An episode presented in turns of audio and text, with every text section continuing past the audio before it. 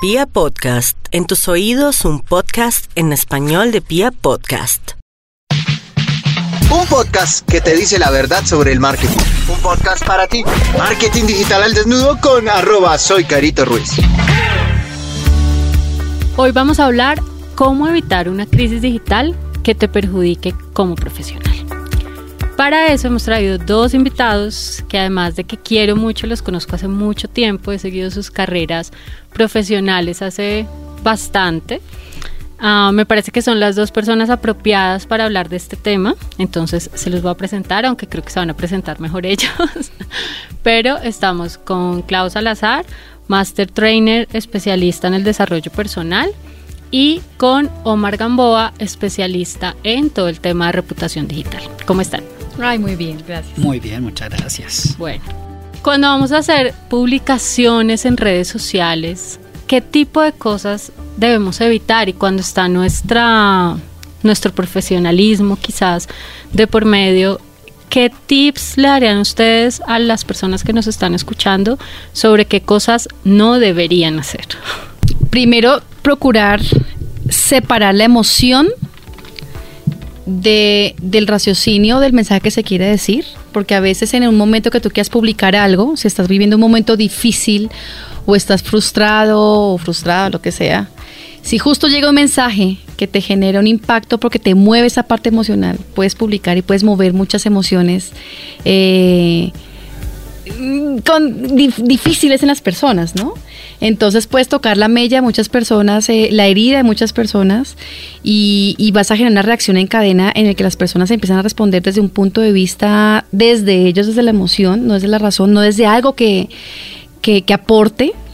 Entonces hay que tener muchísimo cuidado cuando toques emociones he visto muchísimo y, personalmente a mí, por ejemplo, Facebook cuando publico en mi, en mi fanpage me dice ojo con frases que hagas que la gente se, se, sienta juzgada.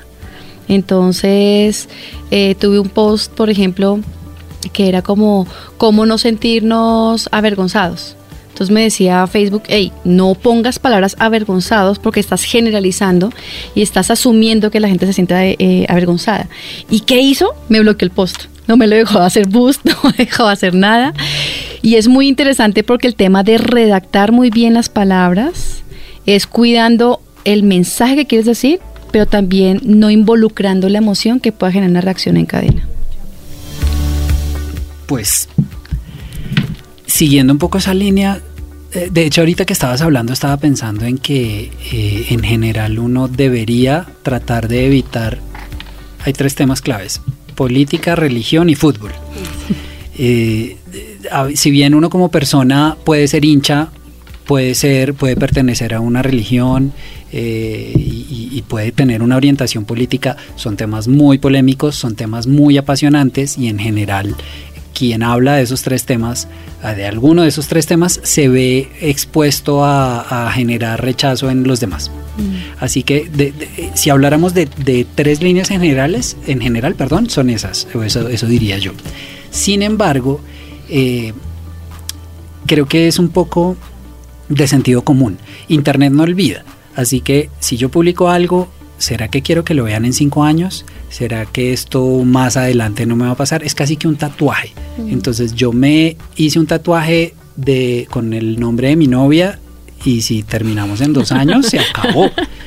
Eh, entonces es, difícil, si uno publica, es normal que uno publique fotos con, su pareja y está bien, es bonito y está bien, pero más adelante, eh, pues si terminamos o peleamos o algo, eso, eso puede que ya no me guste. Entonces es pensar un poquito en, a futuro y en si quiero que cualquier persona vea esto. Si no quiero que se sepa, no lo publico. Y con esto no me refiero a que deberíamos ocultar cosas eh, personales ni nada, es decir, me estoy enredando un poco, es no, no publicar algo que no sea para el mundo. A la gente no tiene por qué importarle eh, que estoy con esta pareja o que peleé con ella o que hoy estoy enfermo o que en general es eso, es eh, esto, cualquier foto, cualquier estado va a durar toda la vida ahí afuera.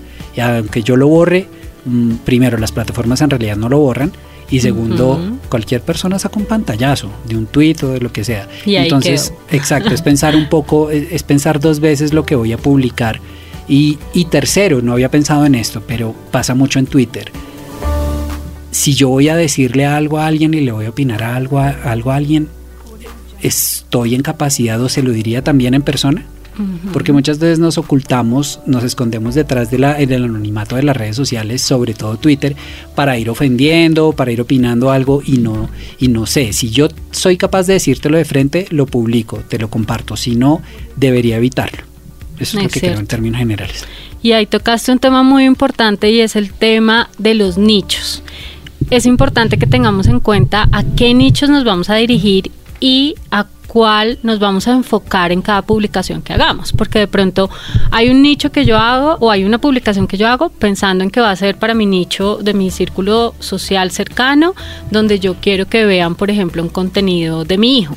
Pero quizás hay otro contenido donde, no sé, si estoy dando una conferencia, yo ya quiero es que lo vean posibles clientes o que lo vean alumnos o qué tipo de personas van a ver mis contenidos. Entonces yo creo que también antes de publicar lo que tenemos que mirar es, según nuestras redes sociales, cuál es nuestro nicho más amplio. Si en Facebook nuestro nicho más amplio son amigos, pues creo que podemos llegar a publicar un tipo de cosas más personales. Si en Instagram nuestro nicho son más clientes potenciales, pues como esos clientes potenciales, es decir, lo que, lo que tú acabas de decir o lo que ambos dijeron es que quiero que vea esa, esa persona que me va a leer, que quiero que lea ese, cliente potencial o ese posible usuario. También en la parte ya de eh, como profesional, ¿cómo me impacta eso profesionalmente? Sobre todo en Twitter, yo creo que hubo una época que se usó, se usó muchísimo, quizás todavía, pero, pero una época que fue boom, donde uno en su biografía escribía como trabajo para tal marca, pero las opiniones de esta cuenta son personales. Y yo creo que ahí hay una línea muy delgada que a veces nos cuesta o que a veces se cruza, porque creo que claro, así sea en teoría una red personal, finalmente representamos todos una marca, así sea una marca con la cual trabajamos o una marca personal o, o para la cual hacemos ciertos trabajos, pero al final siempre vamos a estar representando a una marca. ¿Cómo hacemos para que esos contenidos que publiquemos no impacten esas marcas? ¿O qué tipos de contenidos realmente debo cuidar para no afectar esa parte profesional? A ver, es, es. Todos tenemos derecho a publicar sobre nuestra vida. Es mi vida, yo veré lo que publico. Y abro comillas en esa parte. Yo veré lo que publico, pero finalmente uno no debe patear la lonchera. Uno, si uno trabaja para una empresa, yo odio esas bios de mi opinión no representa la empresa para la que sé. trabajo porque finalmente sí estás representando eso. Tú sales de Colombia y representas al país. Sales de tu empresa, representas a tu empresa. Estás, quiérelo o no, estás representando la- las- los grupos sociales a los que perteneces. Si te pones una camiseta de algún equipo de fútbol y haces algo malo, ese equipo de fútbol va a, a verse afectado por eso. Uno no va a decir eh, cinco personas de tal ciudad, sino cinco hinchas de. Punto. Así que finalmente uno siempre está representando a alguien. Luego es- hay que cuidar un poco lo que publicas y lo que no. Ya pensando en qué tipo de contenido, pues en general yo creo que uno ante todo debe verse como un príncipe, como un rey, como una princesa, debe verse bien, eh, en, tratar de verse bien en todo momento y mostrar una imagen que uno quiera proyectar, de acuerdo a lo que cada quien quiera proyectar. Finalmente, si tú decides ser polémico en, redes o en lo que sea, pues tienes que asumir que las empresas van a ver eso y, y eventualmente te van a contratar o no según lo polémico que te muestres. Es, es ser un poco coherente con eso. Entonces, en general, yo le recomiendo a la gente que sea coherente para sostener la palabra con lo que es en su vida personal. No busquen ser algo diferente en la vida digital a lo que son en la vida personal. Así que es, es- es eso, de, de repente la persona que, que fue a Rusia, que estuvo en, en- en esta aerolínea y que estuvo en Rusia, lo despidieron porque entró al estadio con licor. Y de hecho él no fue el que lo hizo, pero apareció en este video, fue la única persona que trabajó en una empresa reconocida, alguien publicó eso, le hizo el daño, por supuesto la empresa actuó Tomó en consecuencia y lamentablemente lo despidió. Justa o injustamente ya es otro tema, pero es, hay que cuidar mucho eh, lo que publicas y sobre todo lo que hablábamos. Internet no olvida. Tú publicaste algo hoy y en cinco años puede que te estén contratando en algún lado o tengas un cargo, un cargo importante y si y usa- usaste palabras desobligantes frente a algo o alguien, eso va a tener consecuencias. Pasó, ha pasado y seguirá pasando lamentablemente. Yo te respondería que hay que ir un poco a la raíz de uno mismo y es que tienes que ligar quién eres tú en el hoy con cuál es tu pro- propósito de vida. Entonces, ¿cómo quieres, quién quieres ser? ¿Quién, qué- qué- ¿Para qué estás? ¿Cómo te quieres construir un futuro? ¿Cómo quieres aportar a los demás? ¿Qué huella quieres dejar? No se trata de qué empresa estás, porque la empresa es solamente como, como ese espacio, ese ambiente que te lo permite, pero finalmente si, sales de la compañía y pasas a otra, sigues siendo tú. Tú te llevas la experiencia, te llevas un poquito de la marca, pero quien está, digamos, de un lugar al otro eres tú. Entonces el problema es la forma como quieras dejar huella y cómo quieres ser recordado. Entonces, el cómo quiero ser recordado tiene que ver con qué? Pues con mi, mi propósito de vida. Eh, quiero ser una persona que me vea que realmente me importan los demás o que me conviene que me importan los demás. Y hay una clarísima diferencia en las dos. Dependiendo de eso, ya tú construyes tu, tu comunicación y diriges tu, tu target. Y ojo, puede ser el mismo target. Mismo eh, diferente propósito, mismo target. El problema es, como, como decía, Internet no olvida. Entonces yo puedo estar en una compañía, mañana puedo estar en otra. Las compañías permanecen y más las grandes. Es- ellas no tienen ningún problema. Ellas tienen voceros que defienden la marca. El problema es que tu vocero eres tú. Eh, ¿Cómo te vas a defender? Entonces, si sabes que no tienes como, como... Hay dos tipos de personas, las conciliadoras y las detractoras, ¿no? Eh, los conciliadores somos mucho más dispuestos al diálogo, los detractores son mucho más dispuestos a la confrontación. Y si generas confrontación y si lo vas a hacer, debes apelar a tu lado confrontativo para poder defender. Y si no, no toques esa zona. ¿Qué tiene que ver eso? Tu propósito de vida. ¿Quién eres tú y con qué herramientas te vas a enfrentar al mundo? Especialmente el propósito de vida también con qué va. ¿Qué tanto me quiero exponer al mundo? Al mundo. Que eh, para mí salir, digamos, hacia redes fue un dilema muy difícil porque era exponerme, era mostrarme, era caramba, era mi corazón, era, era, cara, o sea, y mucha gente te- me responde y me cuenta y se conecta conmigo, eh, pero lo hago con mucho cuidado, justamente porque sé hasta dónde quiero abrir y que no. ¿Por qué? Porque va ligado con mi propósito de vida. Hay algo, hay algo al respecto de lo que tú decías hace unos minutos y es, Caro, la cuando tú publicas algo en redes sociales, tú decides, por ejemplo, eh, mi Instagram lo voy a usar profesionalmente, mi, eh, mi Facebook va a ser personal, etcétera. Pero hay personas que también comparten su, en su Facebook algo profesional y está bien, se puede. A veces uno se pregunta, ¿y cómo hago para separar las cosas?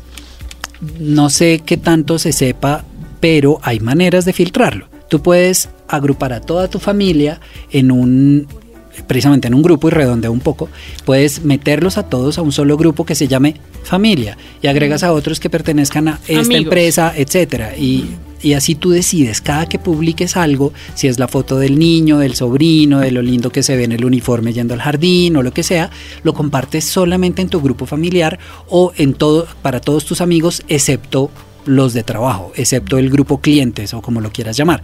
Eso se puede hacer al menos en Facebook, en otras plataformas no, pero Facebook sí, que es como la red más completa en la que tiene más eh, variables y más herramientas integradas.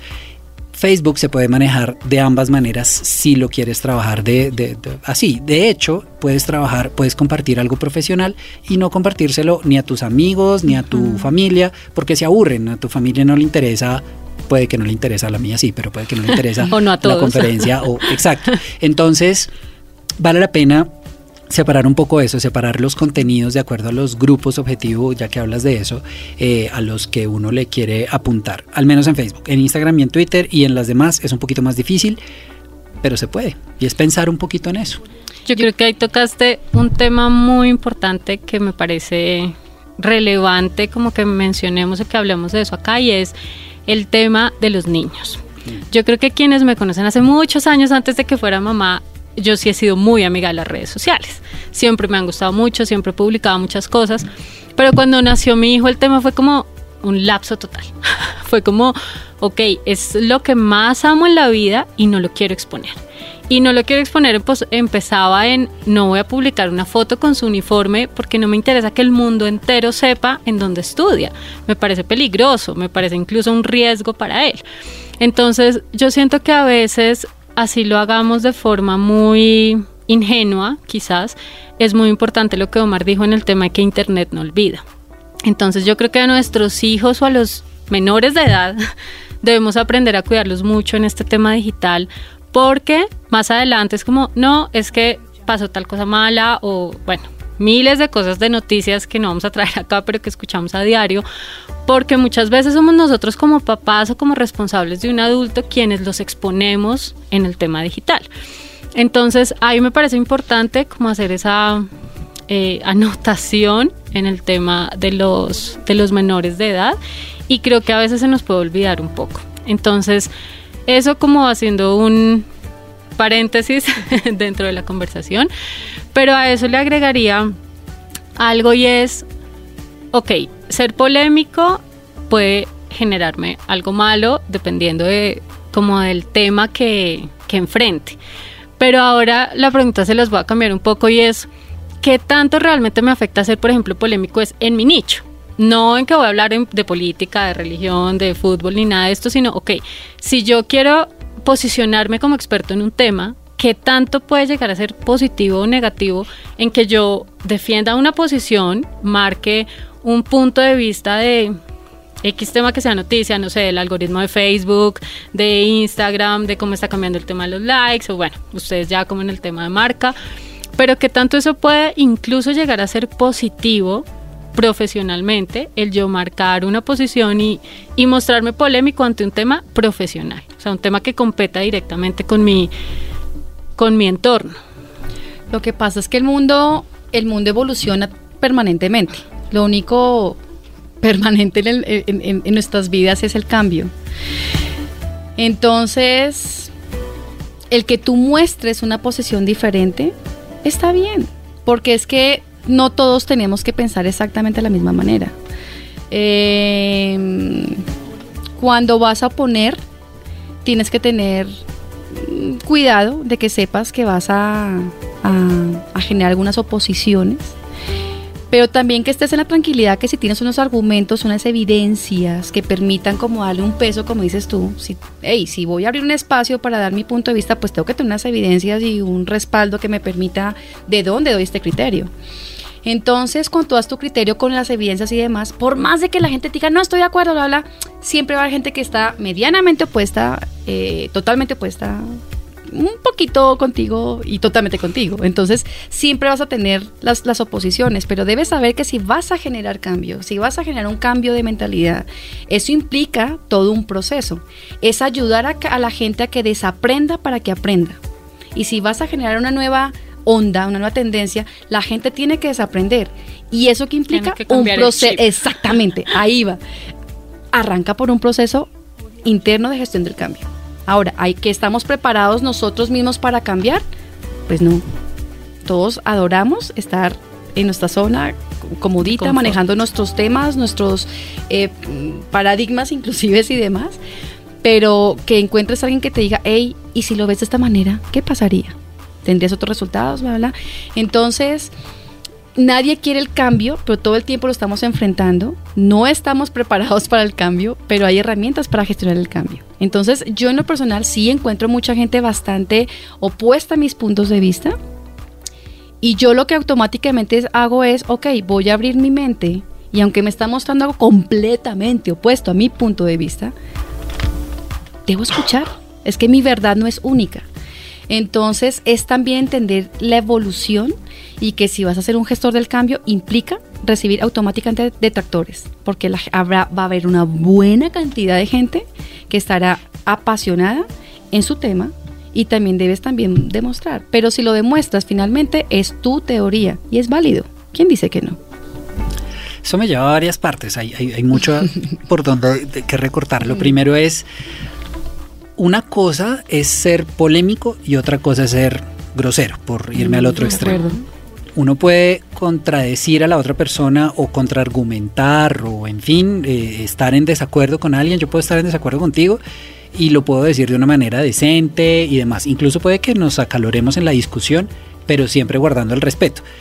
Una cosa es ser opositor, ser detractor, opinar diferente y otra cosa es ser irrespetuoso. Punto. ¿Quién es irrespetuoso? Chao. Yo por lo menos ignoro cuando eso Sí. sucede. Ya pierde Eh, todos los argumentos en un Sí, debate. exacto, tú sí. pierdes tus argumentos cuando Sí, estás ya. hablando con grosería Sí, y ya no hay verdad. nada que hacer. Eso por un lado. Y lo otro que estaba diciendo ya se me olvidó. Ya, ya no lo recuerdo, entonces ahí es donde uno edita y, y- y sigue. Pero en realidad uno tiene que cortar.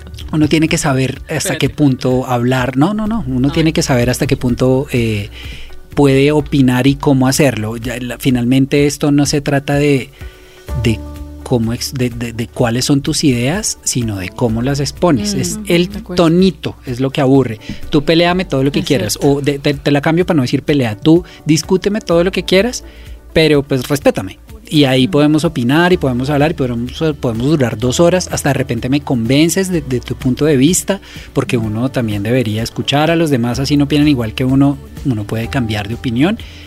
Pero hagámonos pasito y en ese sentido uno, uno va trabajando mejor y, y ya. Luego, ¿hasta qué punto uno puede mostrarse polémico? Pues tanto como uno quiera, siempre y cuando sea o guarde el respeto de más. ¿Qué tanto me puede afectar eso en la vida? Pues tengo que asumir consecuencias. En el momento que yo tomo decisiones, estoy eh, despidiéndome o estoy excluyendo otras cosas. Si yo me decido por A, estoy diciendo la B y a C que no. Y seguramente las personas que a las quienes les guste B o C van a estar un poco en contra mía eh, o de repente van a frenarse un poquito en su afinidad hacia mí y eso puede que me afecte en algún momento. Qué tan grave o no ya es otro asunto. Mm, Es cierto. Y digitalmente, ¿cómo puedo mostrar esa coherencia como profesional? ¿Cómo puedo mostrar un poco mi marca personal, pero pues de forma profesional, siendo coherente en estos medios digitales? Pues yo diría que siendo honesto y, la, la coherencia en sí mismo, la palabra abarca todo eso. Tú, si tú te muestras en la vida profesional o en redes como eres en verdad, pues no tienes que pensarlo mucho, porque así soy aquí, así soy allá.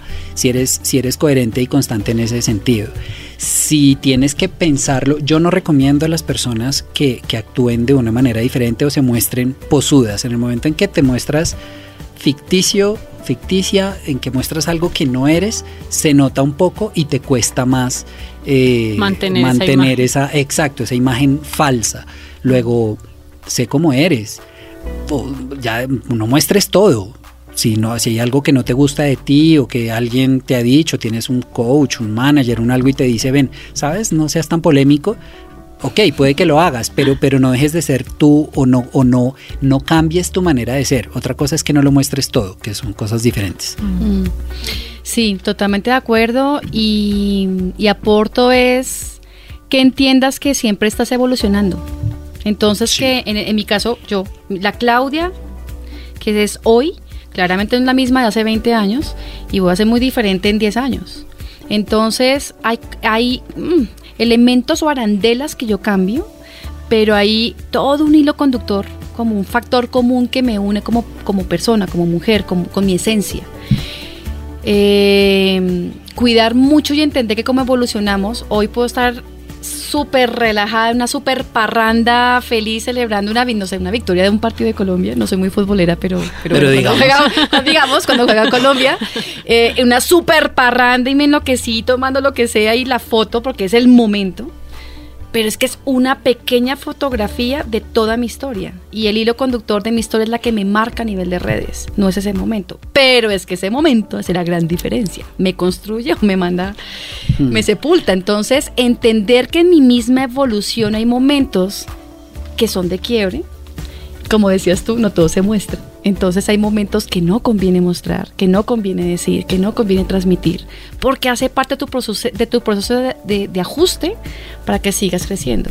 Entonces en esos momentos difíciles de clic, de, ah, tengo mucha rabia contra el sistema, con lo que sea, cuida, porque después van a haber cosas que llegan y que evolucionan, que tú ahí sí encajas. pero en algún momento generaste alguna disrupción que no va acorde con tu, con tu hilo conductor como persona. Si para cerrar tuviéramos que decirle a las personas que nos están escuchando, mm, no sé, de un número, digan un número. Uno. Diez. No. Promediemos, Uno cinco. no.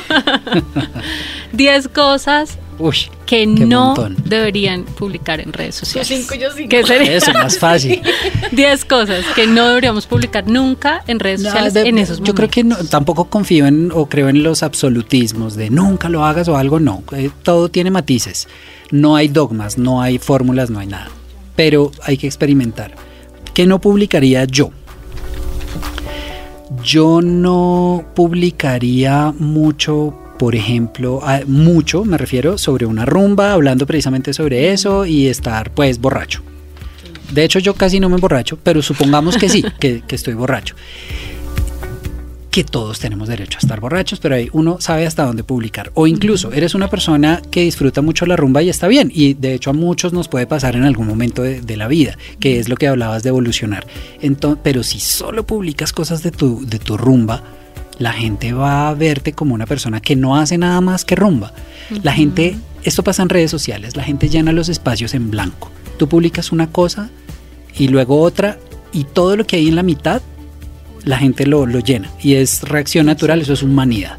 Así que cuando tus únicas fotos o tus únicos contenidos tienen que ver con, con rumba, pues es que no haces nada más, no haces nada diferente. Por eso hay que balancear un poco la vida, mostrar la vida personal, mostrar la vida profesional. Yo me enfocaría en la vida profesional, pues a eso me dedico y trataría de que la, le aconsejaría a la mayoría de gente hacer eso mismo. Luego, no exagerar con la rumba, si quieres que me, que me case con un, con un tema particular. No Ok. sé. Como un consejo de qué no hacer, que no publicar. No exagerar, porque está bien que rumbes, pero hasta ahí. Y pienso en otro más, a ver. Bueno, yo ¿Por dónde agregaría uno que igual ya lo Ah, mencioné niños. en el Mm. tema, pero me parece que el tema infantil es importante y es no publicar cierta información de hechos, porque los hace Sí. vulnerables. Los, lo- hay, hay un estudio que dice, y espero no equivocarme, que el 90% de los niños menores de dos años tienen sombra digital. Es decir, de alguna manera han salido en redes sociales o en internet, de alguna manera. Eso es un montón. Creo que incluso ya es inevitable, pero, pero pues hay gente que publica desde la ecografía y miren, entonces desde, desde que el chinito tenga cara ya igual está en Ya internet. está. Eh, pero hay que saber, no creo que esté mal publicar la foto del niño y pues es mi hijo, mi ahijado, mi sobrino. Ujú. Que no publicar eh, cosas muy específicas como la dirección, el colegio jardín. o jardín, Sí, el- el- la, la rutina diaria de a esta hora estoy en casa y a esta hora no. Sencillamente, pues o las personas que cuidan de él, por ejemplo. Exacto, y respetar la privacidad de los niños. Cuando uno era chiquito, eh, al menos en mi época, si me tomaban una foto en bola bañándome en la tina con un año de vida, eh, pues se quedaba en el álbum familiar, ¿sabes? Pero ahora es al mundo. Así que el día de mañana, pues voy a estar ahí y el niño no es consciente de si de si quiere o no que su foto en bola al año esté Ah, por ahí rondando. Además que hay montones de malintencionados en el mundo. De acuerdo. Yo definitivamente tendría muchísimo cuidado con el tema erótico y sensual y sexual. Eh, publicar fotos con ese tipo de connotaciones. Bueno, lo que pasa es que hay ¿El una, hay una cosa. Hay una cosa. Hay sí, mi nuevo tatuaje aquí en. ¡Wow! bueno, hay una cosa. Y es que depende de tu propósito. Si vos te querés mostrar con una persona súper sensual, súper sexual, que quieres que piensen de ti, X atributos que tengas, pues obviamente está más que válida las fotos de ese estilo porque pues están acorde con lo que quieres decir. Eh, así como él decía, algo que yo no haría, yo, Clau Salazar no haría, son fotos eróticas ni sensuales, ni por más de que me sienta súper sensual porque me compré una lencería súper guau. Eso es algo que no se muestra al mundo. Eh, o bueno, lo podría mostrar al mundo, pero no quiero. porque, Soy yo, son mis Sí, curvas. o sea, pero no, ¿por qué? Porque quiero que me vean, me valoren no por lo que estoy mostrando, sino por lo que puedo aportar en servicio a los demás. Sí, Instagram está lleno de, de la foto escote y de todo Total. eso. Es Oye- más, ahora en Twitter es tendencia, ¿no? Sí, Cada Ah, sí, que spam de... eh, spam de Spam de eh, escote. piernas, spam de escote, spam de... Es esto, más, para mí Instagram, entrar a Instagram ha sido muy difícil. Porque ha sido tumbar un paradigma. Para mí Instagram es eso, la foto de la Sí, pechugona, la, la, la curvilínea, divinas. O sea, ay, por Dios, qué cuerpazos. Pero no va para nada con mi producto, ni es más, mi producto como yo misma. Ujú. Cuando muchas personas, Instagrameras o como se llamen, eh, me, me dicen, oye, eh, tu producto sí sería supremamente atractivo en, Instagram, me ha costado mucho porque mi paradigma y mi, el posicionamiento de, esta aplicación para mí es muy diferente.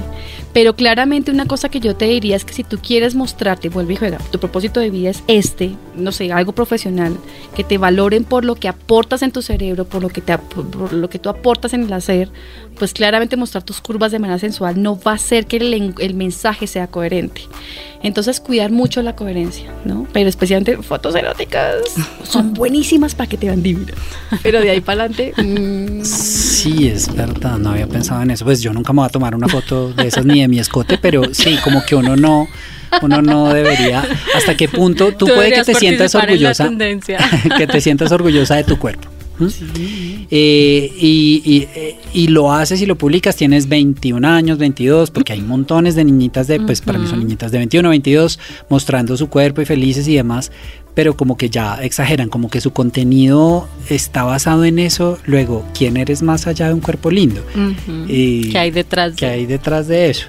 Y, y puede que te llenes de seguidores y de likes, pero no hay nada detrás de eso. Y el día de mañana eso, eso de repente te puede afectar, no sé, pues Y yo que Es apoyo cierto. para temas de búsqueda laboral, por ejemplo, yo lo primero que les digo es vamos a revisar tus redes, porque hoy en día las empresas ya están revisando redes. O sea, ya no es mirar a la persona en vivo, sino vente, vamos a mirar en redes porque es como si te hicieran una visita a la casa, una visita domiciliaria. Ya lo está reemplazando, de hecho. Y me he encontrado con unas fotos de la nena así sacando la boca, Mm. eh, mostrando sus curvas, Con la cara de pato. eh, o sea, wow, son unas fotos bastante, bastante lindas, bastante atractivas, pero claramente Pero no para da, da muestra, exacto, no está dentro del contexto. Entonces, si vas a buscar trabajo, por lo menos cambia todas esas fotos por un buen tiempo, consigue trabajo y luego administra las fotos. pero hay que ser un poco estratégicos. Sí, también tiene que ver un poco con, don- con, con lo que haces, con la coherencia. Eh, eh, estábamos haciendo una asesoría hace un tiempo a una empresa de auditoría y pues nos pidieron que les explicáramos redes sociales a sus empleados y nos hicieron énfasis en que les habláramos de, de que no subieran fotos en vestido de baño, porque si eres un auditor o estás trabajando en una empresa de ese estilo, tienes que mantener una imagen eh, muy exacto, se vuelve un papel, tienes que, cuidar mucho tu imagen. Claro, todos hemos estado en tierra caliente, todos nos ponemos un vestido de baño, pero hasta qué punto eso lo tiene que saber el mundo, o se lo tienes que mostrar al mundo. Eh, quizás la foto de esta persona específicamente era más eh, mostrona, por usar alguna expresión coloquial, que, que el, que el usual eh, vestido de baño normal que todos nos ponemos. Entonces, por ahí también podría ir. Está, es, es, es, es- difícil, realmente no sé qué temas eh, eh, se podrían evitar o se deberían evitar más allá de eso. Mm, porque es que cuando pienso en, fo- en fotos, en, en temas de fútbol o de religión, no se recomienda por lo polémico que puede ser, pero pues tú tienes derecho a ser hincha de algún equipo o, o tienes derecho a promulgar tu, tu religión. Entonces, entonces no sé, es, es- todo es muy relativo. Yo no creo que haya prohibidos. Eh, Sabes que sí, no seas desobligante o, por ejemplo, hoy en día se habla mucho del machismo y el feminismo, hoy se habla mucho del racismo, de, de la xenofobia, de un montón de cosas. Entonces puede ser bien complejo. Eh, no nos vayamos muy lejos en el ejemplo. Una serie que en su momento fue lo más exitoso del planeta, Friends, hoy en día las personas que lo ven lo consideran machista, sexista, eh, lo consideran, no sé si xenofóbico, pero sí de repente racista, no sé. Ya la gente no lo ve con lo- los que lo ven ahora. Yo la sigo disfrutando y me encanta, pero las personas de ahora que son un poquito más sensibles frente a estos temas ya no la disfrutan tanto y puede que incluso la, la, la, la rechacen y la banen. No sé si ese sea el término adecuado, pero decir no la veamos más, la boicoteen porque, porque hablan mal de Mónica cuando era gorda, cuando joven. ¿sabes? Y eso puede afectar un poco las cosas. Entonces, en general es no ser muy, no irse muy a extremos, ir de, de la mano de la cultura. Ok, bueno. Espero que estos consejos les puedan servir en su vida profesional, que les puedan servir también para evitar este tipo de crisis digitales en todo el tema y pues afectar directamente su reputación. Y mm, pues nada, me pueden seguir en Instagram, si quieren también ya les damos las otras cuentas. A mí me pueden seguir en redes sociales arroba soy Carito Ruiz. Omar, ¿a ti en dónde te encontramos? En todas mis redes sociales estoy como Omar Gamboa lo que quieran saber, chismes, farándula, no mentira. Lo ¿A qué hora se entra a la casa? Eso uno siempre lo sabe, uno siempre sabe. a qué me entro a la casa. Nada, normal. Lo que quieran conversar de redes sociales o de Netflix que me lo paso viendo, ahí estoy. ¿Y tú, Clau? Ay, pues yo estoy en Instagram ya, por fin inaugurada, arroba Clau Salazar. Eh, y en Facebook, que es donde más me muevo, mi, mi fanpage se llama Tu Mejor Versión by Clau Salazar.